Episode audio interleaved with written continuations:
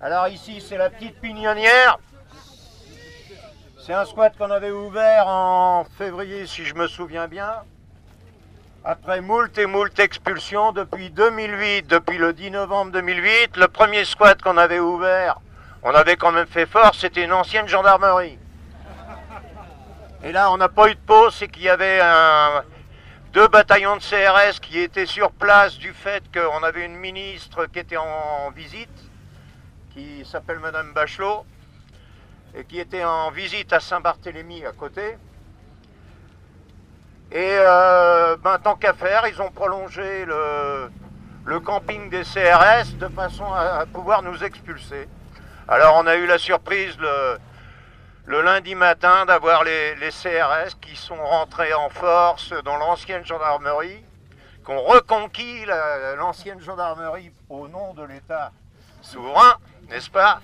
Vive la République et euh, on s'est retrouvé en garde à vue, etc. Bon, bah depuis, on n'a pas arrêté d'ouvrir des squats et depuis, ils n'ont pas arrêté de nous virer. Alors ça fait rire même les flics maintenant. C'est que ça devient presque un rituel. C'est que on ouvre, au bout de quelques mois, jugement, etc.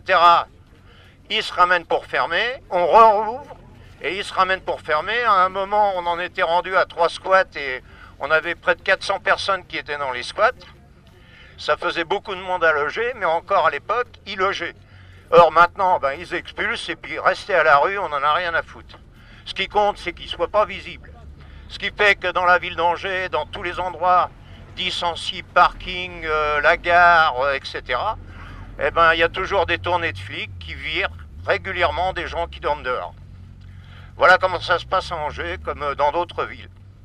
Alors là, on n'a plus qu'un seul squat d'ouvert c'est un squat de Rome à la Roseraie qui est soutenu par une association de quartier qui s'en occupe très bien, qui leur ramène de l'eau le matin. Bon, pas encore les petits croissants, mais ça va venir. Il faut s'organiser. Et puis sinon, à la petite pignonnière, on avait été prévenu comme à l'habitude, ils avaient pris l'habitude de nous prévenir à travers les RG. Mais là, euh, le préfet, quand il a vu que ça mobilisait autour, euh, le précédent préfet a pris les jetons et puis euh, il nous a. J'ai été prévenu le lundi soir que le squat, la décision de fermeture par la force publique était reportée. C'était plus le, mardi matin. Mais le jeudi matin, surprise, boum, ils sont ramenés et cinq camions de, de flics et en une heure, tout le monde dehors. Et depuis, ils ont barricadé. Alors, ils n'ont pas de fric pour héberger les gens, mais ils ont du fric pour installer des vidéosurveillance. Alors, cherchez l'erreur.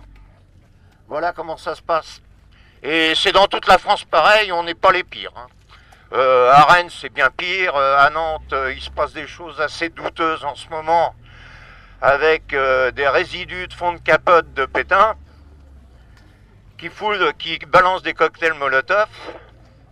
Et ça, il va falloir s'en occuper aussi. Voilà, bon, ben, moi j'ai rien à dire parce que j'ai soif. Prenez-moi ce temps, j'ai pas l'habitude.